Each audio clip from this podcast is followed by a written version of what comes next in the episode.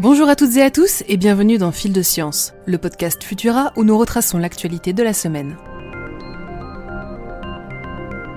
Le variant Delta met l'efficacité des vaccins à rude épreuve. Le 4 août dernier, une étude britannique avait déjà revu à la baisse leur performance contre les infections à tout juste 50%, tous vaccins confondus. Or, une nouvelle étude prépubliée sur le site MedArchive calcule désormais une efficacité d'à peine 42% pour la formule Pfizer-BioNTech face au variant Delta, contre 76% pour le variant Alpha. Le vaccin Moderna, pour sa part, semble moins sensible aux mutations du virus puisque son efficacité est réduite à seulement 76% contre le variant Delta et 86% contre le variant Alpha. L'étude reste à nuancer tant que ces résultats n'ont pas été soumis à la validation d'un comité scientifique, mais ce qui est sûr, c'est que plus nous tarderons à nous faire vacciner, plus le virus aura de chances de muter et de passer entre les mailles du filet. Gardons également à l'esprit que les vaccins restent à ce jour la meilleure solution pour bloquer la propagation du virus et éviter la contraction de formes graves.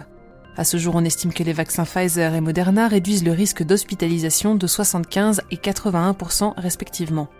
Si la France tarde à transmettre des statistiques à ce sujet, notons que dans le reste du monde, la grande majorité des personnes admises en soins intensifs ne sont pas vaccinées.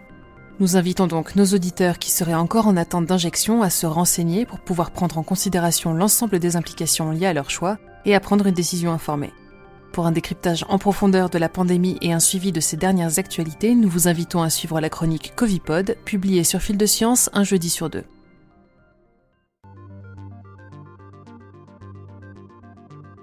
On connaît désormais un peu mieux la galaxie qui abrite notre planète. Grâce au télescope spatial Spitzer, aujourd'hui retraité, les chercheurs sont parvenus à collecter des données inédites sur la structure de la Voie lactée. Plus précisément, c'est dans le bras voisin du nôtre, baptisé bras du Sagittaire, que les astronomes ont pu focaliser leur attention et remarquer une sorte d'écharde pointant à un angle de 60 degrés vers l'intérieur de la spirale. Celle-ci est composée de quatre nébuleuses bien connues des astrophotographes et démontre aux spécialistes qu'en dépit des prédictions sur l'architecture de la galaxie, nous avons encore bien des choses à découvrir à son sujet. Le sud de la France souffre de la chaleur. Les pompiers sont actuellement sur le pied de guerre dans le Var, le Vaucluse et le long de la région Languedoc-Roussillon pour lutter contre les incendies qui ravagent les forêts asséchées. Le Var est actuellement le département le plus touché avec des feux d'une violence inédite depuis 20 ans.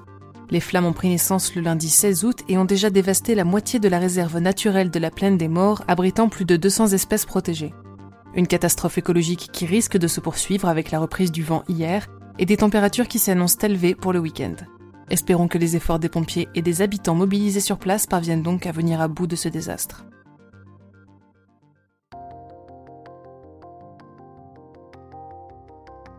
La bonne nouvelle, c'est que la transition écologique poursuit son chemin.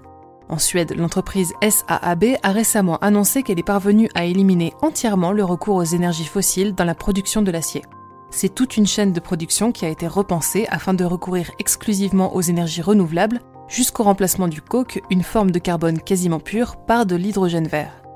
La firme prévoit une production à l'échelle industrielle d'ici 2026 et servira des clients comme Volvo, qui se donne pour objectif d'être climatiquement neutre d'ici 2050. Nous parlions il y a quelque temps d'un fossile d'œuf contenant un jaune intact. Aujourd'hui, c'est un œuf de tortue fossilisé renfermant encore son embryon qui a été découvert par les scientifiques de l'université de Wuhan. La trouvaille est d'autant plus exceptionnelle que l'œuf, vieux de pas moins de 90 millions d'années, remonterait au Crétacé, une ère durant laquelle les dinosaures dominaient encore le monde. La coquille étant fissurée, les tissus de l'embryon n'ont pas survécu aux assauts du temps. Mais grâce à la tomodensitométrie, les chercheurs ont non seulement pu obtenir un aperçu des fragiles ossements présents à l'intérieur, mais également reconnaître l'espèce de tortue auquel ceux-ci appartenaient. Les images de cette étonnante capsule temporelle et nos autres actualités sont à découvrir sur Futura, bien entendu. Pour ne rien manquer de l'actualité scientifique, rendez-vous sur les plateformes de diffusion pour vous abonner à Fil de Science et à nos autres podcasts. Si cet épisode vous a plu, n'hésitez pas à le poster sur les réseaux sociaux avec le hashtag Futurapod et laissez-nous une note sur vos applications audio préférées.